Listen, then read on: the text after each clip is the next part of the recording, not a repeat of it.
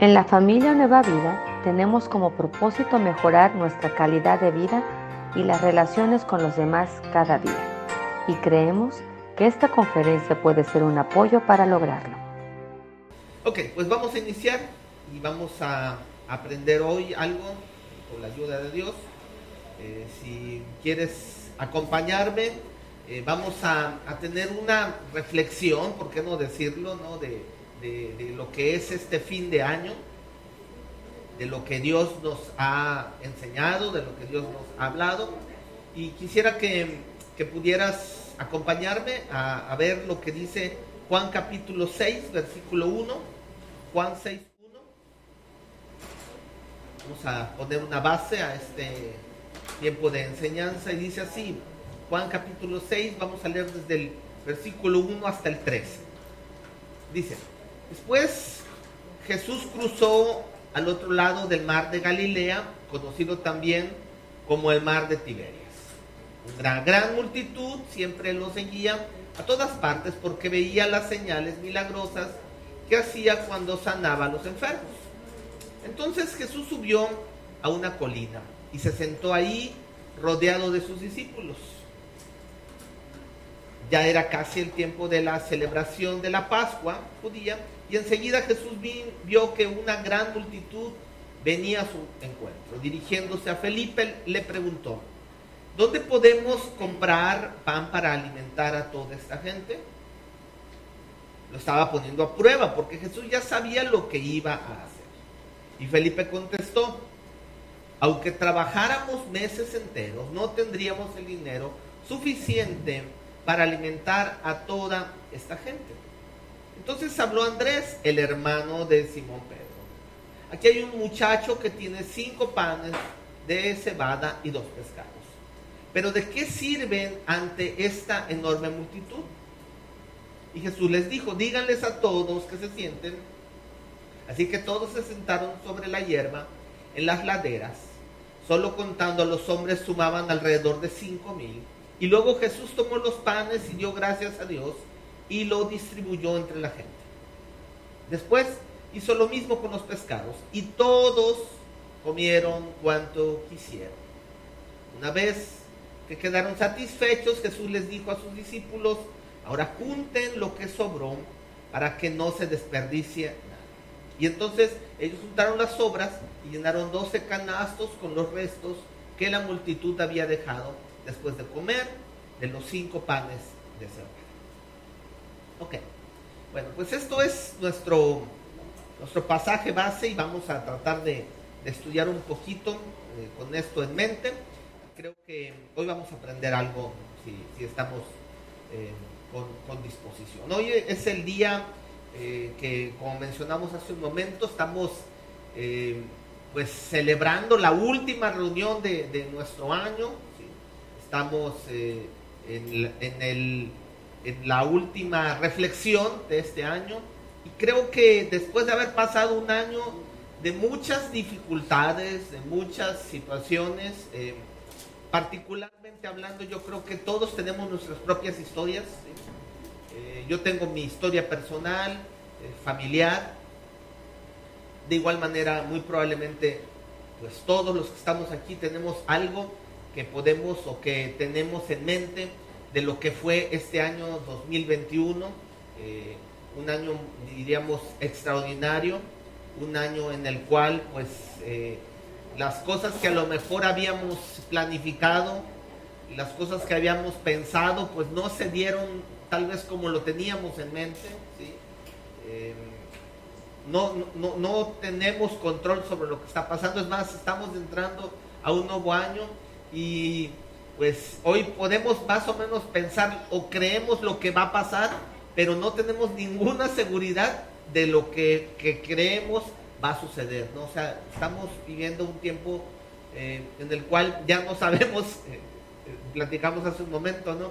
Este, se oyen que ah, en los próximos meses probablemente haya rebrotes de, de esta cuestión que estamos viviendo, eh, y ya nada más de pensar que a lo mejor otra vez vamos a tener, este, por ejemplo, en las escuelas ya les anunciaron a varios padres de familia que van a tener que iniciar el año con sus hijos otra vez en, casa. y algunas escuelas, este, por contingencia y por prevención, no van a, aunque ya estaban los niños estudiando, no van a estar estudiando presencialmente iniciando enero, van a iniciar en varias escuelas nuevamente de manera virtual y, no sabemos, como les digo, qué va a pasar. Eh, escuchamos cosas que están pasando en otros países, viendo lo que ya pasó, tenemos dudas, bueno, estamos con incertidumbre, no tenemos una seguridad.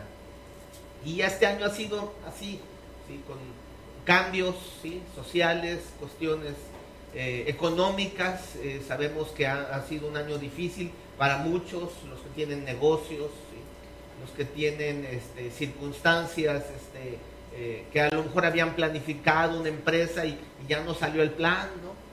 Este, entonces estamos en un año, en un fin de año en el cual podemos voltear para atrás y podemos ver que hemos visto muchas cosas que a lo mejor no teníamos contempladas y que tuvimos que enfrentar. Y que viene un año que muy probablemente no va a ser diferente, va a ser muy similar tal vez. Y entonces, meditando sobre esto, eh, ponía yo hoy un, pensamiento ¿no? sobre, sobre lo que está pasando en este pasaje que acabamos de leer.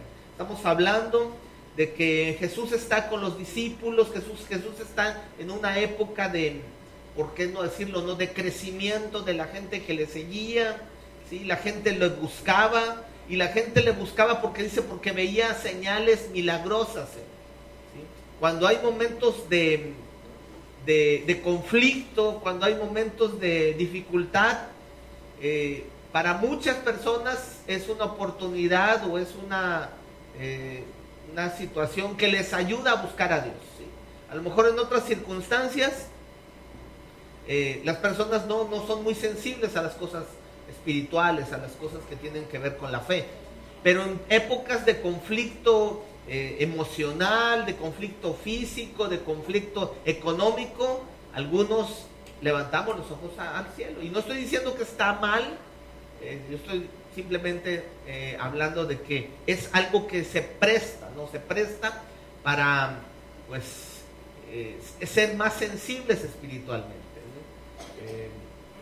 Eso lo hemos visto, lo hemos a lo mejor vivido de manera este, particular. El detalle es que a veces vivimos estas oportunidades, tenemos estas situaciones, pero pasa la situación de adversidad, pasa la situación de conflicto y regresamos a donde estábamos. Entonces es por eso que hoy creo que es importante que podamos reflexionar sobre lo que hemos vivido y sobre lo que podemos sacar verdaderamente de esto y que no sea solamente una temporadita en la cual pues levantamos nuestros ojos al cielo, buscamos un poquito a Dios, se arregla el problema y seguimos con nuestra vida así como estamos. Creo que Dios quiere un poco más en nuestras vidas que eso. Pero bueno, por eso hoy, hoy estamos eh, y queremos reflexionar un poco. Eh, cómo poder sacar ganancia de todo lo aprendido y, en este caso ilustrando este pasaje. Como les decía, eh, vemos aquí un, tiempo en el cual la gente está buscando de Dios, ¿sí? el tiempo que, acabamos de narrar bíblicamente, y hoy yo creo que hay gente buscando de Dios. A lo mejor conectándose con Dios más de lo común. Eh, tú te buscas las, este, esta es la hora, la hora de las iglesias ahora en, Facebook.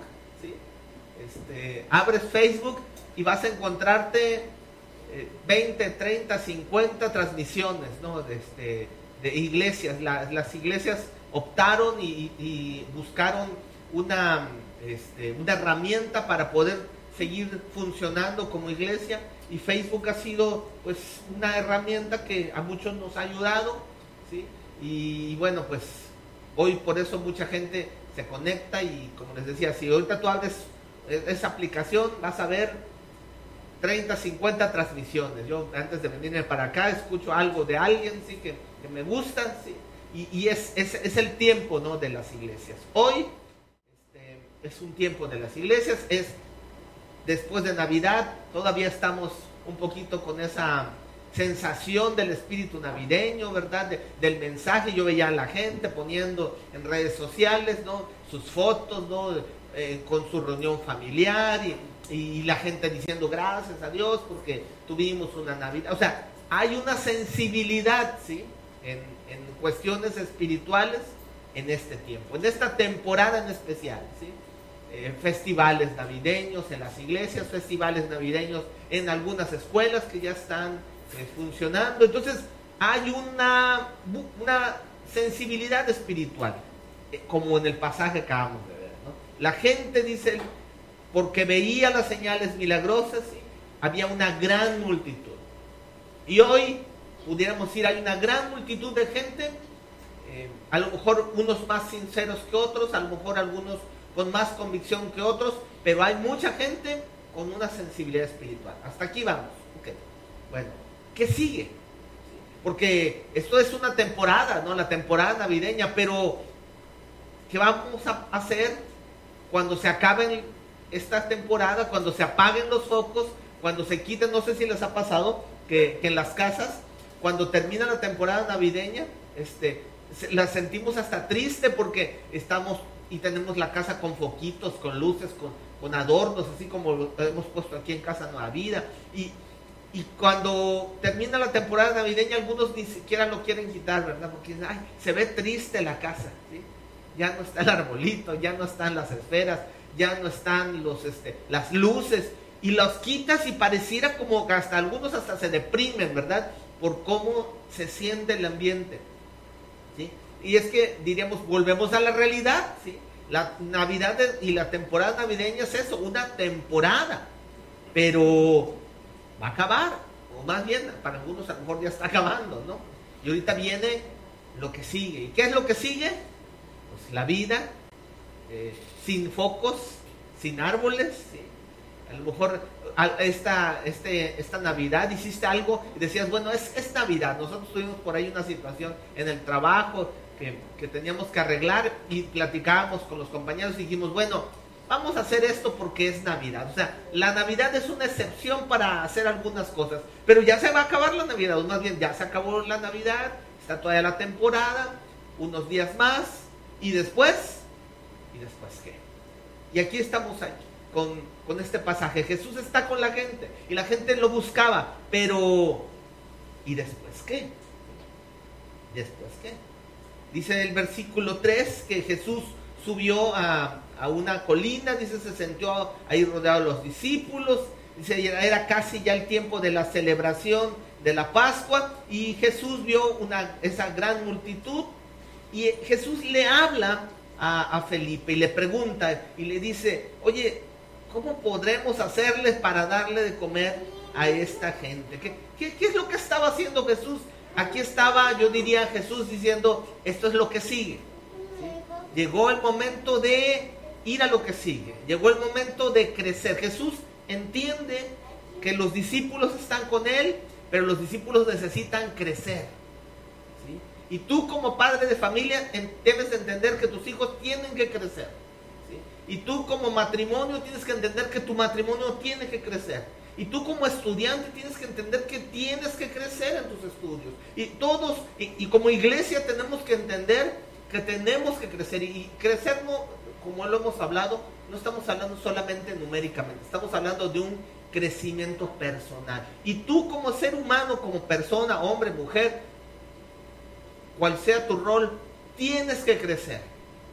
Jesús está con los discípulos y Jesús ve aquí una oportunidad para crecer y pone a prueba a, Felipe. Y, Jesús le dice, oye, ¿qué podremos hacer para alimentar a esta gente? Yo cuando veo este pasaje me pongo a pensar, ¿tú crees que Jesús no sabía qué iba a hacer? ¿Tú crees que Jesús no sabía cuál iba a ser la solución? No, Jesús ya sabía la solución. Jesús tenía la solución, pero Jesús quería que sus discípulos crecieran. Y, tú y yo tenemos que ir para allá. Tenemos que crecer. Y tenemos que crecer muchas veces a través de pruebas. Jesús estaba poniendo a prueba a Felipe. Y así como en la escuela, tú no accedes a otro grado académico si no pasas pruebas, ¿verdad que necesitas pasar una prueba?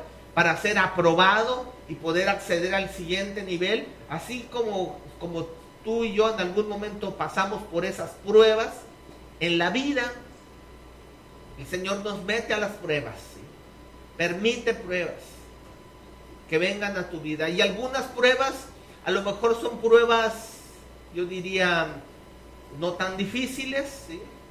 Entonces, cuando estudiaste, no sé si te acordarás, pasaste la prueba y dijiste, ah, esta prueba estuvo facilita. Pero hubo ocasiones que las pruebas fueron difíciles. Y de igual manera, en la vida, este año hubo pruebas. Yo no sé cómo saliste, pero mi esposa tiene una frase que dice ella, este, prueba no superada, prueba no aprobada. Y si este año tuviste pruebas en tu vida, en tu matrimonio, con tus hijos, y no le sacaste un crecimiento a esa prueba, yo te voy a decir algo, prepárate porque el próximo año la vas a volver a presentar. En la escuela le llaman exámenes extraordinarios.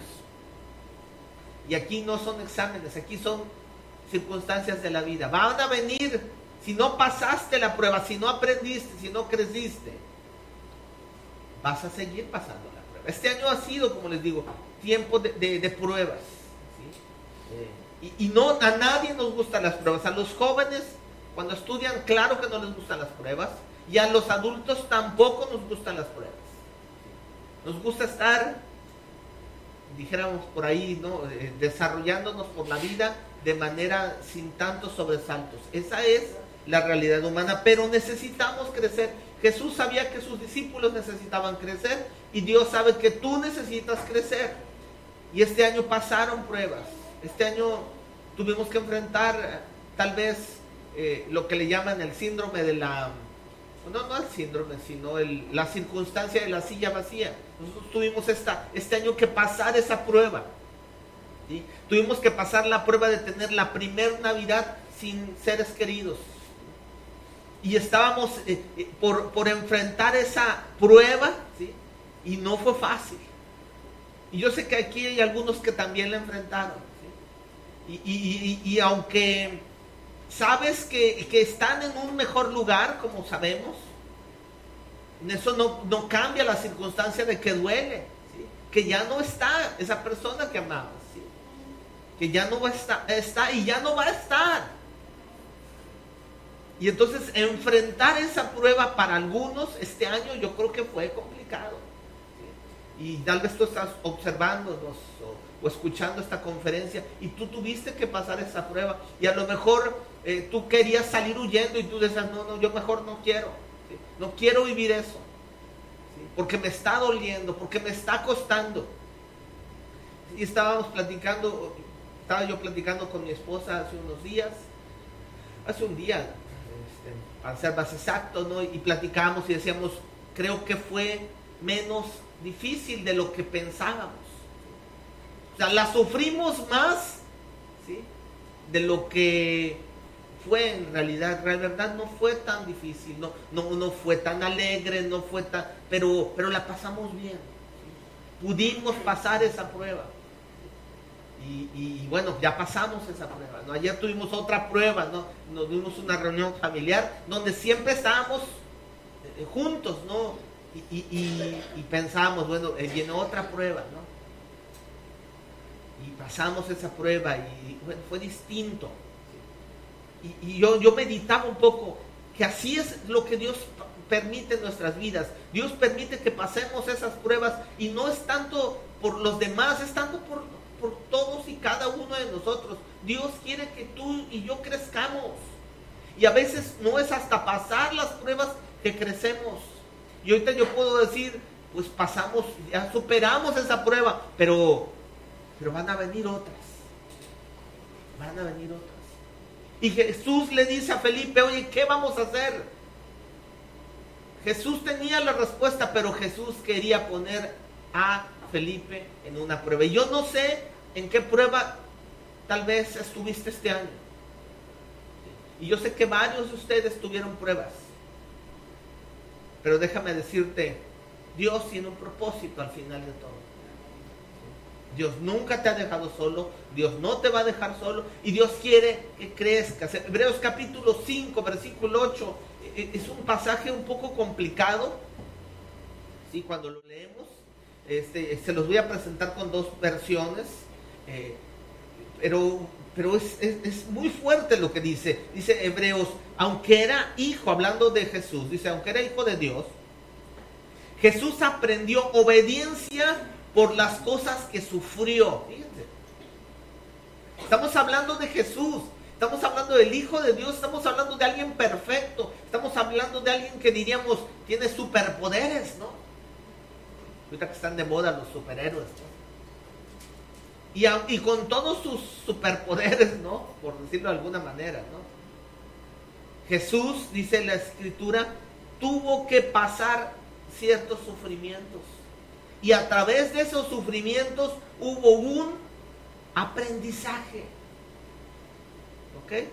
O la otra versión que, les quiero mostrar dice, a pesar de ser su hijo, aprendió a obedecer por medio de lo que sufrió. Hay un aprendizaje en el sufrimiento. Y a lo mejor es algo que nos, que nos choca porque, porque decimos, ¿cómo Dios que es tan bueno va a querer que suframos? No, no es que Dios quiere que suframos.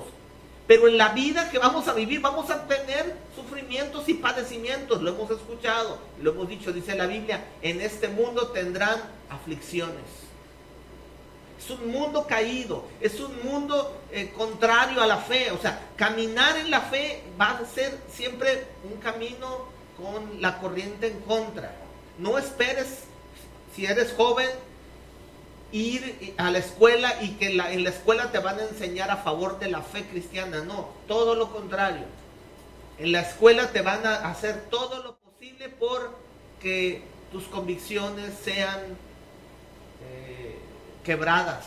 Hay una película por ahí, la recomiendo si no la han visto, se llama Dios no está muerto y habla un poco de esa historia, ¿no? De, de un joven, ¿verdad? Que, que pasa por esas situaciones en la universidad y, hoy lo vamos a vivir en la secundaria, en la prepa. o sea, los sistemas educativos no están a favor de la fe. Los medios de comunicación, tú no esperes que los medios de comunicación te van a alentar a la fe, al contrario, van a buscar desacreditar la fe.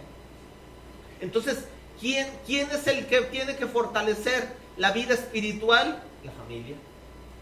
Por eso es la importancia de los padres. Por eso es la importancia de padres, y por qué no decirlo, padres que tengan convicciones firmes, convicciones fuertes y que sigan aprendiendo, a pesar de que hay sufrimiento en ese aprendizaje. En la fe cristiana, Tú lo puedes ver cuando ha habido oposiciones, ha habido crecimiento, dice la escritura, cuando el libro de los hechos habla de que la iglesia fue perseguida, fue cuando la iglesia creció más. La, la oposición no es en contra de uno, la oposición y el sufrimiento puede ser a favor si hay un aprendizaje. Entonces quiero recalcar esto porque es importante que aprendas a pesar de lo que pase a pesar de, como les digo, no es que Dios quiere que sufras, no, pero es el mundo en el que vivimos. Y Dios te va a librar y Dios va a librar muchas cosas, pero hay cosas que vas a tener que pasar. Y hay cosas que vas a tener que aprender. Y cuando tú como padre llevas a tu hijo y tu hijo llora porque va entrando a la escuela, tú no quieres que sufra, ¿verdad? Pero sabes que tiene que ir a la escuela. Y no es que ya ese aparentemente sufrimiento, después te das cuenta que no fue tan malo, fue para su crecimiento. Y este año, ¿sí? Ha habido crecimiento. Tal vez has crecido más de lo que te has dado cuenta.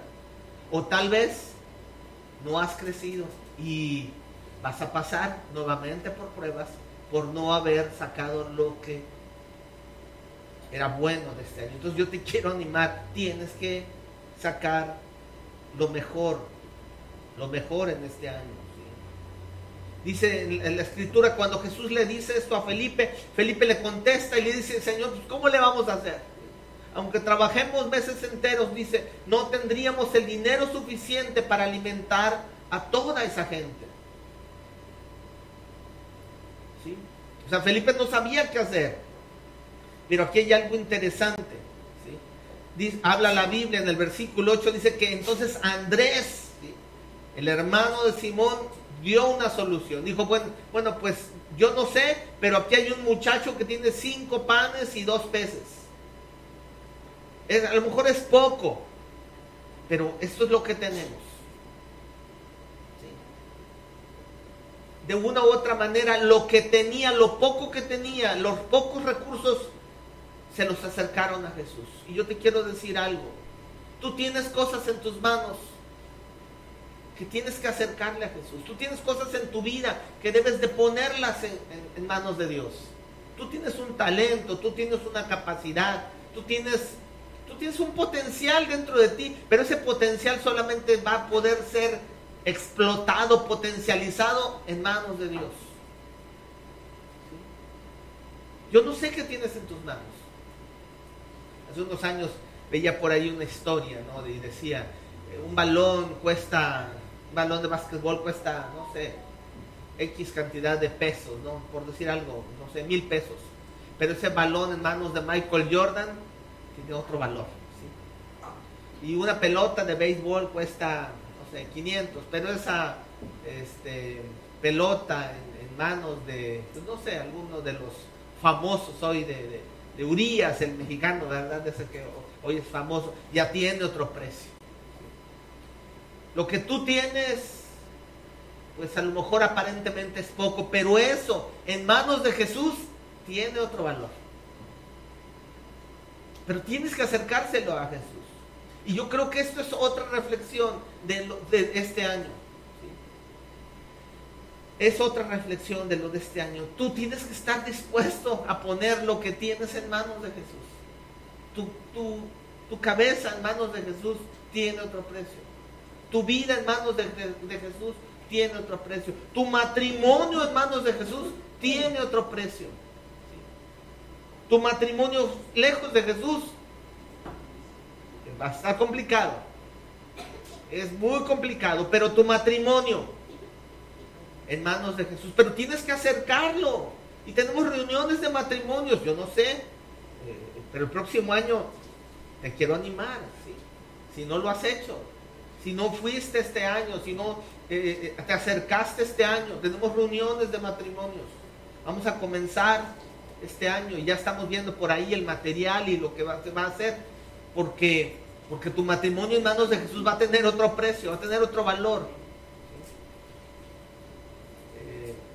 Queremos hacer algo, a ver, queremos intentar algo con los jóvenes. Hemos tenido algo parado en este sentido. O sea, los jóvenes necesitan reafirmar sus valores. Y cada vez es más y más complicada la fe para un joven. Pero en manos de Jesús va a ser diferente. El problema es que, que tenemos que acercarlos a Jesús. Quiero ver un poco lo que vamos a hacer este próximo año con los niños. Estamos hablando de que a lo mejor vamos a hacer algunos ajustes y a ver si podemos empezar lo que hicimos hace un par de años con los niños, con el Club Vida no sé, tenemos que analizar, pero tenemos que acercar los niños a Jesús. Tenemos que acercar a los niños, tenemos que acercar a los jóvenes, tenemos que acercar a los matrimonios, sí. Porque algo pequeño en manos de Dios tiene otro valor. Y yo no sé qué pasó el año pasado, pero lo que sé es que el próximo año va a ser más complicado. De, eso te lo quiero casi, casi asegurar, no por, no por espantarte, sino para decirte, tienes que ponerte en manos de Jesús, si no va a ser muchísimo más difícil. Cada vez es más complicado el trabajo. Mi esposa dice que cada vez trabajamos más y ganamos menos. Y eh, los que trabajamos lo sabemos. Ahora tienes que hacer más para ganar menos de lo que en otras circunstancias ganabas. Y eso no va a cambiar. Olvídalo, eso no va a cambiar. Entonces, ¿qué tenemos que hacer? Tenemos que acercarnos a Jesús. Porque esto poco en manos de Jesús es muchísimo. Y Andrés acerca a ese niño a Jesús. A mí me llama la atención Andrés. Andrés es un personaje bíblico y búscalo en la Biblia. Todas las veces que vas a encontrarte a Andrés, vas a encontrar a un hombre acercando a otros a Jesús. Ese era Andrés. alguien que siempre buscaba la oportunidad de que otros conocieran de Jesús. Y por eso les digo yo, usen sus redes para que la gente conozca de Jesús. Qué bueno, pongan sus cosas, sí, pero, pero las redes están llenas de tanta basura, de tanta amargura, de tantos malos pensamientos, de tantas críticas, de tantos chistes, algunos pues graciosos, algunos no muy graciosos, de poco sentido, de poco valor, videos de tonterías y, están las redes llenas de tonterías y nosotros que tenemos tanto que podemos hacer no hacemos nada. No lo estamos poniendo en manos de Jesús. Pon tus redes en manos de Jesús. Atrévete. No tengas temor. Y si no tienes redes, haz. Pues siempre les digo, pídele a un niño de 10 años que te ayude a hacer la tuya. Porque ellos saben. Y haz algo. En manos de Jesús. Acerca a la gente a Jesús. La gente necesita de Jesús. Y tú conoces a Jesús. No seas egoísta. Tú hoy estás escuchándonos.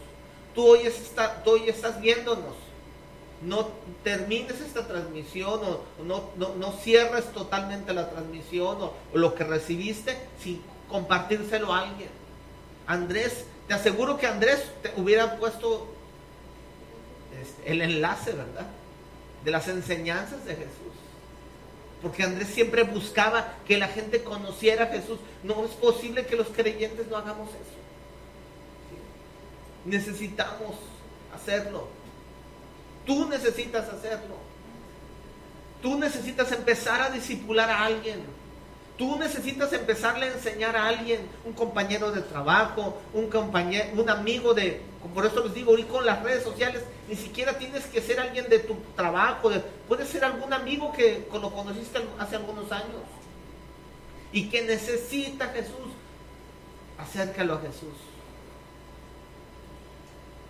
Versículo 10, Jesús, después de, que le ofrecen algunos, eh, esos pocos recursos, le dice a, los discípulos, dice, díganles que, a todos que se sienten. Y aquí viene la parte final de lo que vamos a hablar. Jesús les dice, díganles a todos que se sienten versículo 10, versículo 11. Dice, luego Jesús tomó los panes y dio gracias a Dios. por ahí, búscalo. Quedes atrasado. Versículo 11, Jesús dice, tomó los panes y le dio gracias a Dios. Y los distribuyó entre la gente.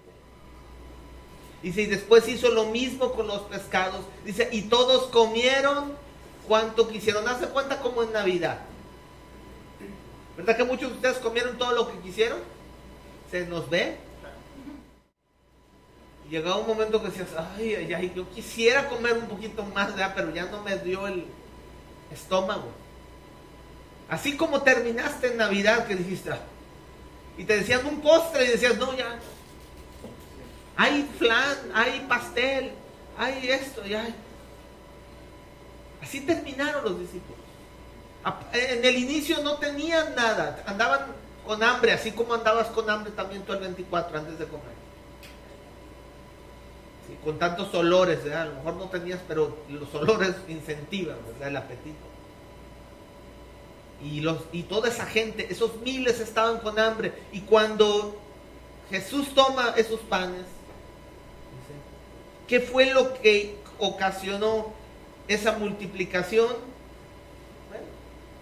que entraron en, y los tomó Jesús hasta cierto punto, pero a mí yo lo que quiero que, que tú puedas poner en mente es que Jesús tomó esos panes, tomó esos peces y dio, dice la escritura, gracias a Dios. Las gracias multiplican. La acción de gracias multiplica. ¿Por qué es que la acción de gracias multiplica? Porque entonces, porque tú reconoces algo. Porque cuando tú das gracias estás reconociendo que tienes algo que a lo mejor no te lo merecías, pero gracias a Dios llegó. Cuando tú das gracias, le das gloria a Dios. Le das reconocimiento a Dios. Cuando tú das gracias a Dios, pones a Dios en el lugar adecuado y a ti en el que te corresponde. Porque cuando tú das gracias a Dios, estás reconociendo que lo que tienes vino del cielo.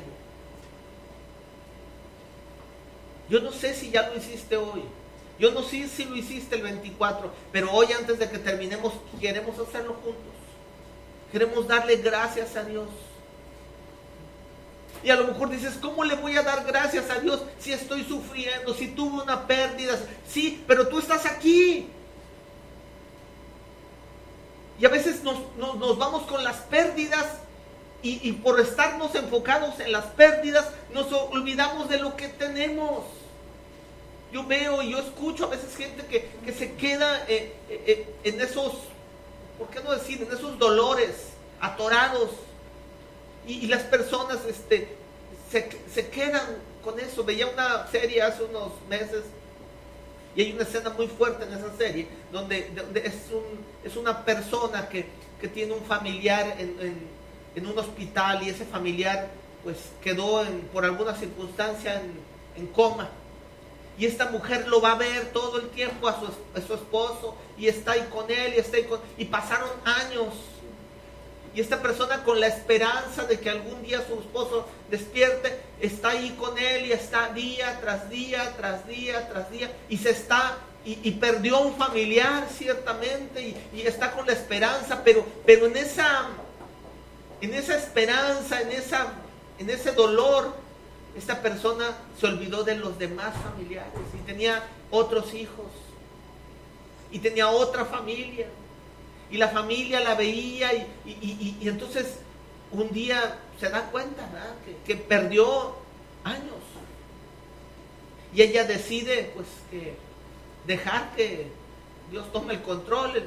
Al fin fallece este hombre después de años de estar así. Y ella regresa con su familia y se da cuenta que perdió años. Yo sé que, la ausencia duele, sí, pero, pero no añadamos más dolor y no perdamos a los que sí tenemos, además de los que ya no están. Los que ya no están, ya están con el Señor. Y ellos están mejor que tú y que yo. Pero los que están alrededor, los que Dios te ha dejado, necesitan de ti. Necesitan de ti. Y Dios te ha dado a ti la oportunidad de seguir aquí porque tienes un propósito, hay un plan y un propósito de Dios para que estés hoy aquí en la tierra. Dale gracias a Dios si tuviste o has tenido sillas vacías este fin de año, dale gracias a Dios porque te prestaron a esos familiares durante el tiempo que te los prestó. Y dale gracias a Dios porque ahora tú sí sigues aquí porque Dios no ha terminado contigo. Hay algo más que tú, Dios quiere que le des a esta humanidad. Tal vez ni siquiera sabes, pero hay gente que está necesitando de ti necesitan de ti. Dale gracias a Dios y multipliquemos así lo que es la vida. La vida es bien corta, bien corta y bien frágil. Hoy estamos aquí, mañana no sabemos. Ayer fuimos a Tuxpan, íbamos en la carretera y vemos y, cuánta gente y Dios quiere y oramos, siempre que salimos de viaje oramos, Señor, llévanos con bien. Pero yo sé que muy probablemente en esta temporada gente se queda en las carreteras. O sea, eh, vivimos una, una humanidad muy frágil. No tenemos la seguridad. Pero si tú y yo estamos hoy aquí, démosle gracias a Dios. Valoremos, valora al que está a tu lado Aprecia el que Dios te ha permitido tener. A lo mejor tú quisieras estar con otra persona. A lo mejor tú anhelarías estar con otra persona. Pero si estás con la persona que Dios te ha permitido estar, valórala y dale gracias a Dios. Dice que Jesús tomó los panes Primero, yo lo que quiero resumir y con esto voy a terminar, es que, que Jesús les dio una indicación a los discípulos. Les mandó que se sentaran. Después hubo una acción de los hombres, o sea, siéntense, ellos se quedaron ahí, ellos actuaron, ellos obedecieron. Y después vino la acción de Dios. Cuando tú y yo escuchamos a Dios, cuando tú y yo obedecemos a Dios, estamos listos para ver la mano de Dios. Estamos listos para ver la acción de Dios. A Dios. Dios ha sido bueno. Dios es bueno. Y, gente decía en el pasado, cuando alguien decía, Dios es bueno, la gente decía siempre.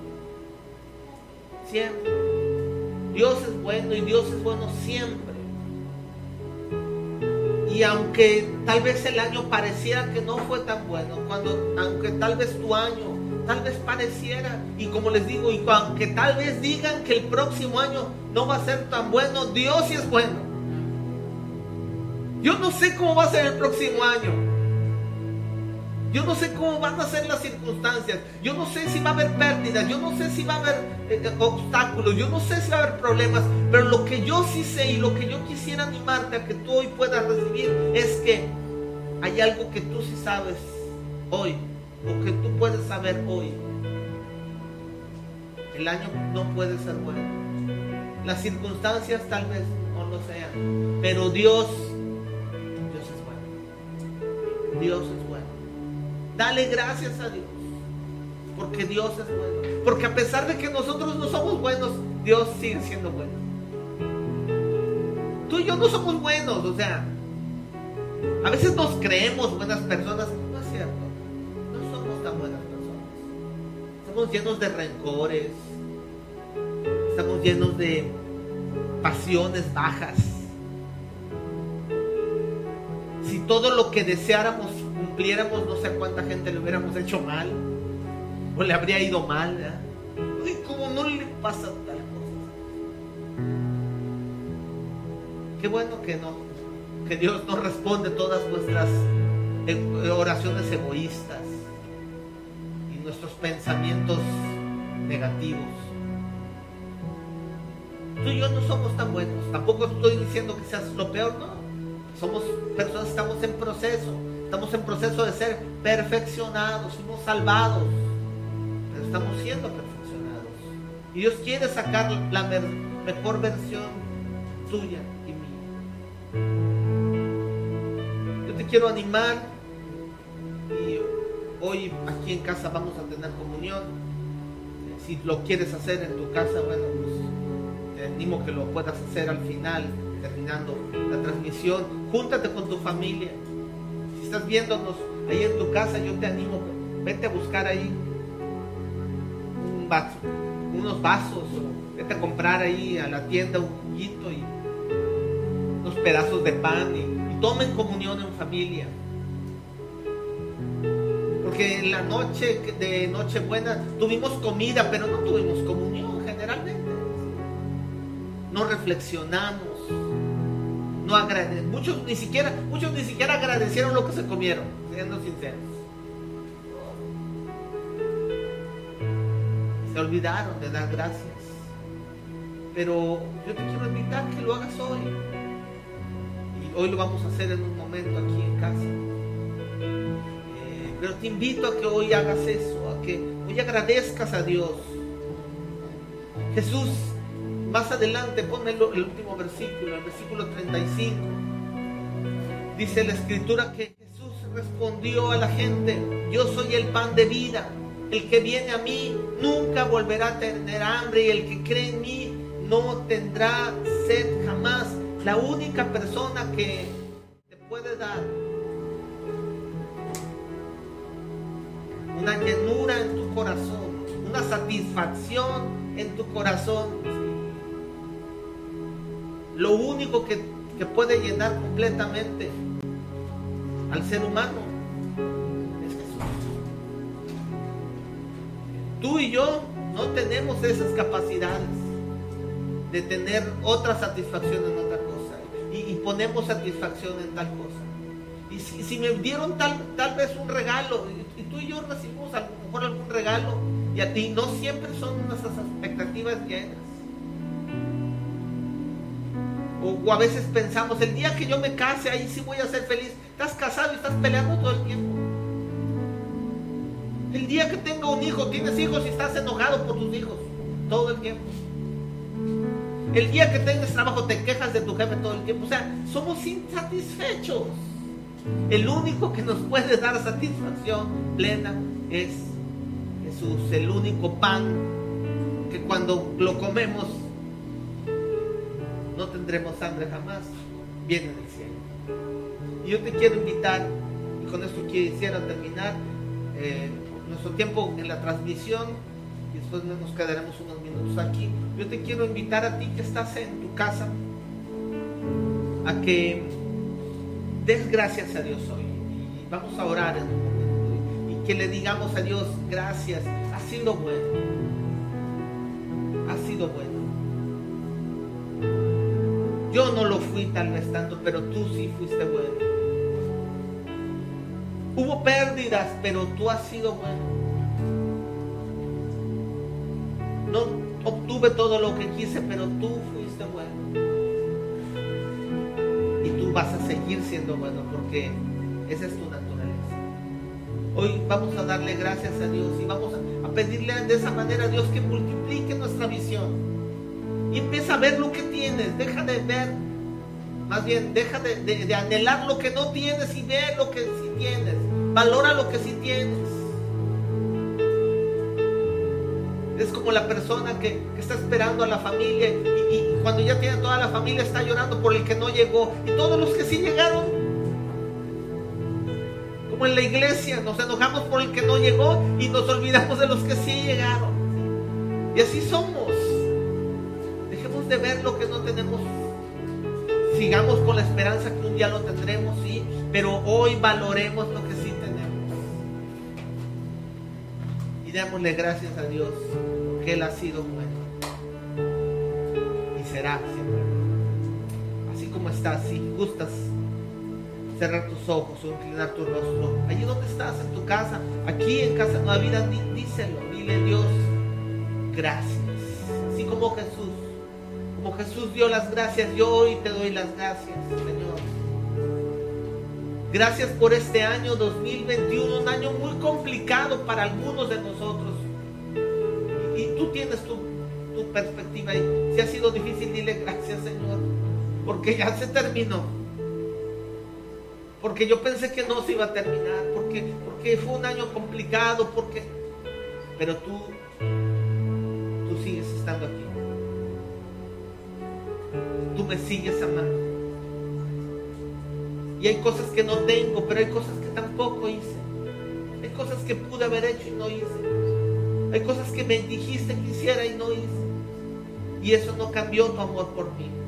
Y eso no ha cambiado tu corazón hacia mí. Y tú me sigues amando. Y tú nos sigues amando. Y yo quiero por eso darte gracias hoy. Gracias por mi familia. Dale gracias a Dios. Y si estás ahí con un familiar tuyo, dale, tómale su mano. Si está tu familia ahí al lado, tómale la mano a tu familia y dile, gracias por esta persona que está a mi lado, que me aguanta, que me tolera, que me has dado, porque, porque sabes que es bueno para mí. Gracias por, por, por los esposos, gracias por los hijos. Gracias por los padres.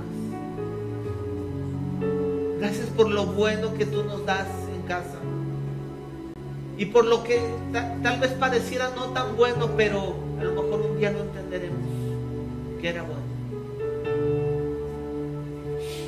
Gracias te damos a ti. Y ayúdanos a vivir este próximo año con esta actitud. Que terminemos este año, pero que empecemos a vivir el próximo año con la perspectiva de acción de gracias. Agradecer todo tiempo. Dar gracias en todo tiempo, como dices en tu palabra. Y preparados para ver la multiplicación de lo que tú vas a hacer con un corazón agradecido. Lo que tú multiplicas, lo que está en las manos de un corazón agradecido. A ti sea la gloria y a ti sea la honra en el nombre de Jesús. Amén. Familia, tú que nos ves cada semana y nos viste cada semana o que hoy tal vez nos viste por primera vez, queremos mandar un fuerte abrazo y te queremos decir feliz fin de año y que tengamos la próxima semana un bendecido inicio de un año 2022. Dios te bendice. Nos vemos muy, muy.